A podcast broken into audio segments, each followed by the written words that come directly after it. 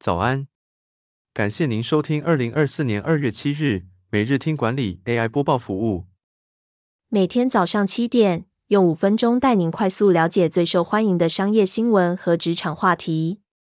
订阅每日听管理节目，日日学习，每天进步百分之一，一年强大三十七倍。现在加入 Apple Podcast 付费订阅，每天不用五块钱，天天为你导读一本商管好书。实用技巧随学即用。首则文章是：二零二四台股型势力股票封关后何时开红盘？二月十七日补班，股市有开放交易吗？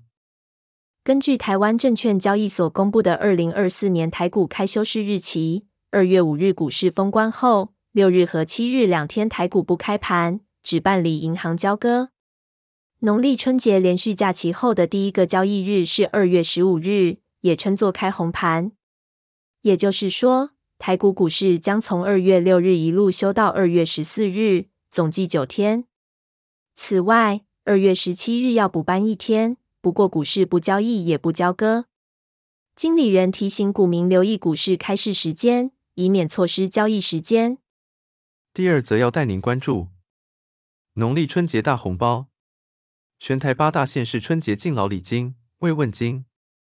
二零二四年农历春节，全台八大县市包括基隆、宜兰、桃园、苗栗、彰化、高雄、屏东与澎湖等县市行政区，特别发放春节敬老礼金。政府的年前大红包金额从五百到一万元都有。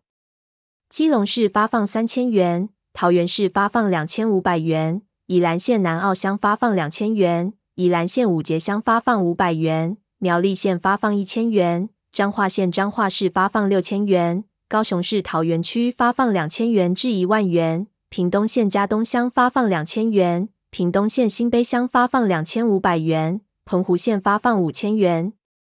春节敬老礼金的各地领取方式、需备文件等详情，请参考各地政府公告，千万别漏掉了，赶快提醒家里的长辈父母领取吧。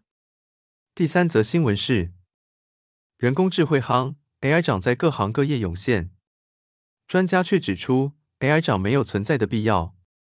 科技的进步不断取代工作，但同时也创造了新的工作机会。继技术涨、资料涨大增后，现在则是新诞生的职位，则是人工智慧涨。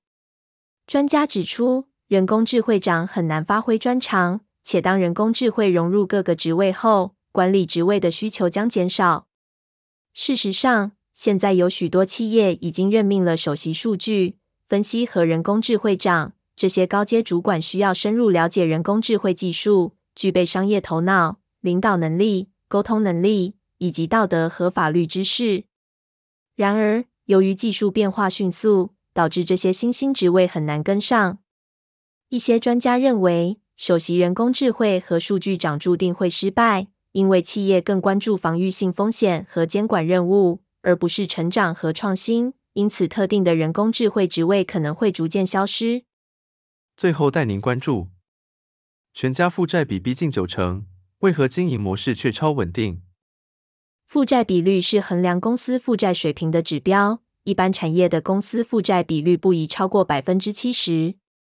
然而，金融业、准金融业、先收后付且产业稳定的公司。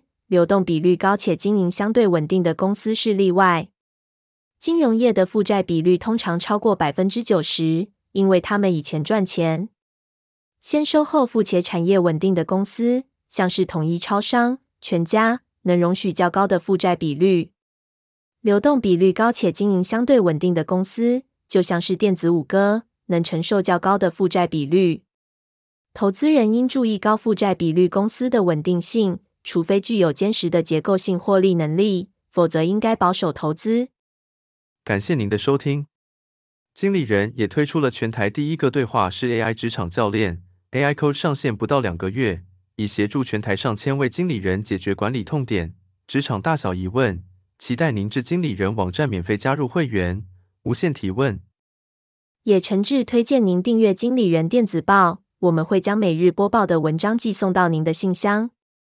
再次感谢您，祝您有个美好的一天。